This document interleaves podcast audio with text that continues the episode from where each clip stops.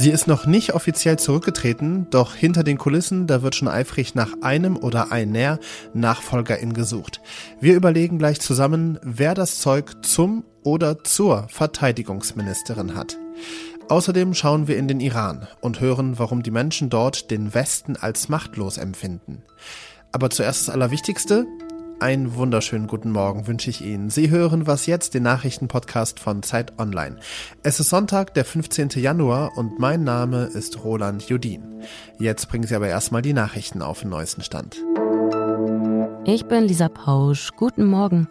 In der Nähe von Lützerath haben sich gestern wieder tausende Menschen versammelt, um dagegen zu protestieren, dass der Braunkohleort abgerissen wird und durch die klimaschädliche Braunkohle noch mehr CO2-Emissionen ausgestoßen werden. Auch die schwedische Klimaaktivistin Greta Thunberg war vor Ort. Laut Veranstalter waren 35.000 Menschen gekommen, der Polizei zufolge knapp die Hälfte.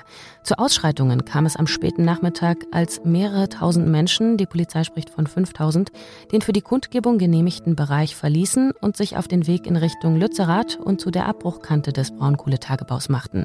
Rund 1000 Menschen versuchten, so die Polizei, den 1,5 Kilometer langen doppelten Zaun und die Polizeikette um Lützerath zu durchbrechen. Einigen gelang das auch. Medien berichten von Gewalt auf beiden Seiten. DemonstrantInnen bewarfen Einsatzkräfte mit Schlamm und zündeten Feuerwerkskörper. Die Polizei wiederum setzte immer wieder Schlagstöcke ein und kurzzeitig auch Pfefferspray und Wasserwerfer. In Israel haben am Abend erneut Zehntausende Menschen gegen die rechtsreligiöse Regierung unter Ministerpräsident Benjamin Netanyahu und die geplante Justizreform demonstriert. Es waren die bisher größten Proteste seit dem Amtsantritt der neuen Regierung Ende Dezember. Israelischen Medienberichten zufolge kamen allein in Tel Aviv 80.000 Menschen auf die Straße. Mit der Reform soll eine Mehrheit im Parlament ein Gesetz verabschieden können, auch wenn es nach Ansicht des höchsten Gerichts gegen das Grundgesetz verstößt. Mit der Änderung könnte das Parlament auch Gerichtsentscheidungen mit einfacher Mehrheit aufheben. Davon wiederum könnte Ministerpräsident Netanyahu profitieren. Er steht derzeit wegen Korruption vor Gericht. Redaktionsschluss für diesen Podcast ist 5 Uhr. Werbung. Diese Woche in der Zeit? Die Bücher des Frühlings. 16 Seiten blühende Fantasie. Von gefährlichen Liebschaften, einer Flucht auf dem Mississippi und magische Erzählkunst. Das Literaturspezial zur Buchmesse in Leipzig. Die Zeit, Deutschlands größte Wochenzeitung. Jetzt am Kiosk oder direkt bestellen unter zeit.de/slash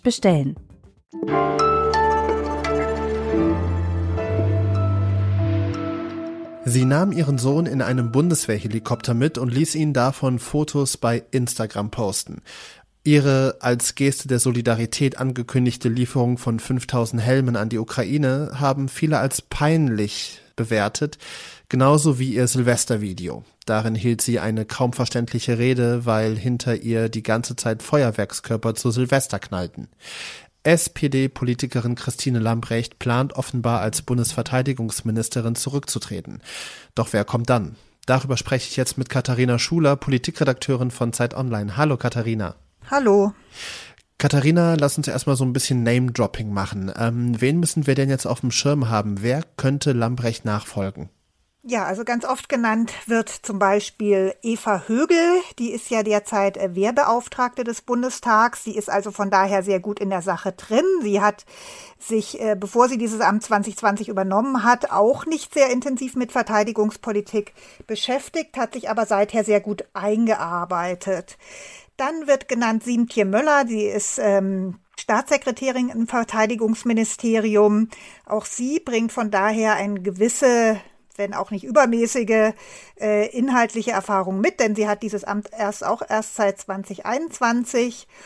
Und äh, was ich jetzt noch interessant fand, war ein Gerücht, das besagte, Katharina Barley könnte zurück nach Berlin kommen. Die äh, war ja früher äh, Familienministerin, Arbeitsministerium, auch mal Justizministerin und ist dann als äh, Spitzenkandidatin für die Europawahl für die SPD äh, nach äh, Brüssel eben gewechselt.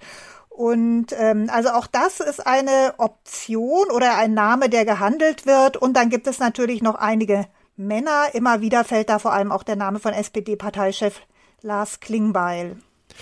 Bis auf Klingbeil sind das alles SPD-Frauen, die du genannt hast. Gibt es da so bestimmte Regeln bei der äh, Nachbesetzung des Verteidigungsministerpostens jetzt, dass zum Beispiel nur eine Frau auf eine Frau nachfolgen darf oder dass es unbedingt jemand aus der SPD sein muss? Also es müsste natürlich schon jemand aus der SPD sein. Die SPD gibt ja nicht einfach so ein Ministerium auf, es sei denn, sie würde sich auf einen Tausch mit einer der anderen Fraktionen einigen. Aber danach sieht das im Moment äh, überhaupt nicht aus.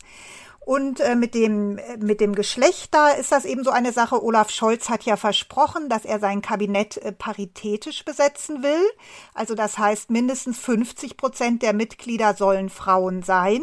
Und das macht es natürlich notwendig, dass entweder jetzt ein, die nächste Verteidigungsministerin auch eine Frau ist oder dass das Kabinett halt insgesamt so umgebildet wird, äh, dass äh, dann doch wieder eine, also dass die Gleichheit erhalten bleibt. Jetzt mal so von den Personalien abgesehen. Ähm, die Frage, wer das Verteidigungsministerium in Zukunft leiten soll, die muss ja am besten sehr schnell geklärt werden, denn schon nächste Woche stehen ja ganz wichtige Termine an. Zum Beispiel gibt's in Rammstein eine Konferenz von westlichen Alliierten, wo es um Waffenlieferungen an die Ukraine geht. Natürlich muss es äh, schnell gehen. Ich meine, es ist Krieg in Europa und da kann man sich wirklich ausgerechnet jetzt im Verteidigungsministerium äh, keine äh, lange Hängepartie leisten. Also, dass äh, Frau Lambrecht jetzt noch wochenlang im Amt bleibt, bis dann mal ein Nachfolger antritt, äh, das kann man ganz sicherlich ausschließen. Sagt Katharina Schuler, Politikredakteurin von Zeit Online. Katharina, ich danke dir sehr herzlich. Gerne.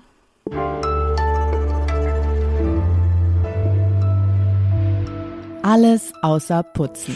Wussten Sie, dass in Angola jeder zehnte Mensch Hunger leidet? Oder dass Lernmittel wie Schulbücher und Hefte eigentlich kostenfrei allen Kindern zur Verfügung stehen sollten, aber immer mehr Bundesländer die sogenannte Lernmittelfreiheit abschaffen? Ja, wenn nicht, kein Wunder, denn es wird auch kaum darüber berichtet. Vor ein paar Tagen, da hat die Hilfsorganisation CARE eine Liste veröffentlicht von humanitären Krisen, über die am seltensten berichtet wurde. Die zehn schlimmsten Krisen, über die es nur sehr wenige Artikel gibt, haben alle mit Hunger und Mangelernährung zu tun und spielen sich alle auf dem afrikanischen Kontinent ab.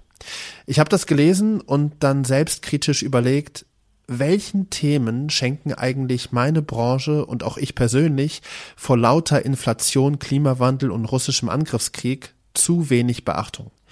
Und es gibt die Initiative Nachrichtenaufklärung. Das ist ein gemeinnütziger Verein aus Medienwissenschaftler und JournalistInnen. Die küren jedes Jahr vergessene Themen, wie zum Beispiel die allmähliche Abschaffung der Lernmittelfreiheit. Mein Tipp zum Wochenende also, Stöbern Sie doch gern mal nach Themen, die im Nachrichtenalltag leider oft untergehen.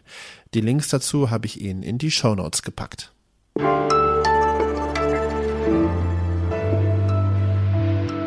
Was ist eigentlich im Iran los? Die Bilder von Massenprotesten, wie nach dem Tod von Masa Gina Amini im vergangenen September, die sind ja fast ganz aus Nachrichten verschwunden.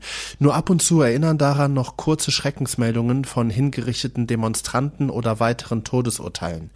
Doch wenn die Bilder aus den Nachrichten verschwinden, sinkt auch das Interesse der Bevölkerung und damit steht auch zum Beispiel die Bundesregierung nicht mehr so im Fokus, Druck auf den Iran ausüben zu müssen. Und so nehmen mittlerweile viele IranerInnen den Westen als machtlos wahr, sagt Fahad Payar. Er ist Redaktionsleiter vom deutschsprachigen Online-Magazin iranjournal.org und ist jetzt bei mir. Hi Fahad. Hm, hallo. Fahad, ist es so, dass nur wenige Bilder von Demonstrationen aus dem Iran nach außen dringen oder ebbt die Protestbewegung tatsächlich ab? Ja, die Proteste eben ab, weil der Staat mit aller Gewalt äh, sie unterdrückt hat. Es gibt immer noch so in kleineren Formaten Proteste ähm, an den Universitäten, an den Schulen. Und Nacht für Nacht rufen Menschen Parolen gegen das Regime in manchen Großstädten oder halt äh, Wandparolen schreiben. Also in dieser Form geht es ja weiter, bis zur nächsten Protestwelle aufbricht. Und die ist schon sagen wir, vorprogrammiert, weil die Probleme, die, weswegen die Menschen auf die Straße gegangen sind, sind nicht aus der Welt geschaffen. Die existieren immer noch. Das ist die absolute Armut im Land, die steigende Arbeitslosigkeit, die islamischen Gesetze, die die Jugend nicht mehr äh, ertragen möchte. Das sind die politischen Repressalien. ja, die werden dann dazu sorgen, dass wir früher oder später die nächste Protestwelle haben werden. Ist die Protestbewegung vielleicht auch deswegen abgeebbt, weil Unterstützung von außen fehlt? Weil du sagst ja zum Beispiel, dass viele Menschen im Iran den Westen da als machtlos empfinden. Also im Vergleich zu den ähm, letzten beiden Massenprotesten im Iran war dieses Mal die internationale Solidarität enorm, muss man sagen. Und die ist immer noch beachtlich, aber die Menschen innerhalb Irans und die Aktivistinnen und Aktivisten außerhalb des Landes in der Diaspora, die erwarten von den westlichen Regierungen viel mehr. Das, ist, das, sind, das sind auch konkrete Vorstellungen da. Ich habe ja auch mit einigen Leuten geredet. Da wäre zum Beispiel neben dem politischen und, und diplomatischen Druck auf internationaler Ebene, im internationalen Gremien, da verlangen viele, dass die hm, europäischen Länder ihre Diplomaten aus Teheran zurückrufen, abziehen. Und es gibt ja auch so viele Rufe danach, die Revolutionsgarde auf die Terrorliste der EU zu setzen. Ist das realistisch? Also sind das auch die Instrumente, die zum Beispiel die deutsche Bundesregierung in der Hand hätte, um Druck auf das iranische Regime auszuüben?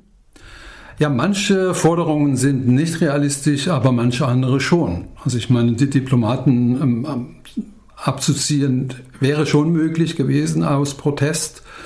Und ähm, es gibt ja auch andere Formen von, von Unterstützung, die hätte man auch machen können. Also die, zum Beispiel die Bundesregierung hätte die Möglichkeit gehabt, den Protestierenden innerhalb des Landes ähm, durch ähm, moderne Kommunikationsmittel zu unterstützen, weil seit September ist das Internet äh, sehr stark eingeschränkt und äh, bei den nächsten Protesten wird es auch der Fall sein. Sagt Fahad Payar. Vielen lieben Dank für das Gespräch. Danke auch. Und das war was jetzt für diesen Sonntag. Morgen startet meine Kollegin Pia Rauschenberger mit Ihnen zusammen in die neue Woche. Mein Name ist Roland Judin. Schönen Sonntag noch.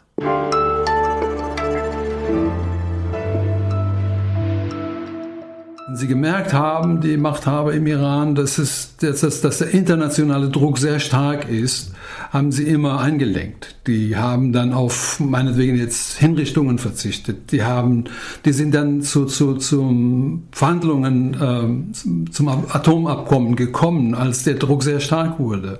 Und das Abkommen kam auch zustande.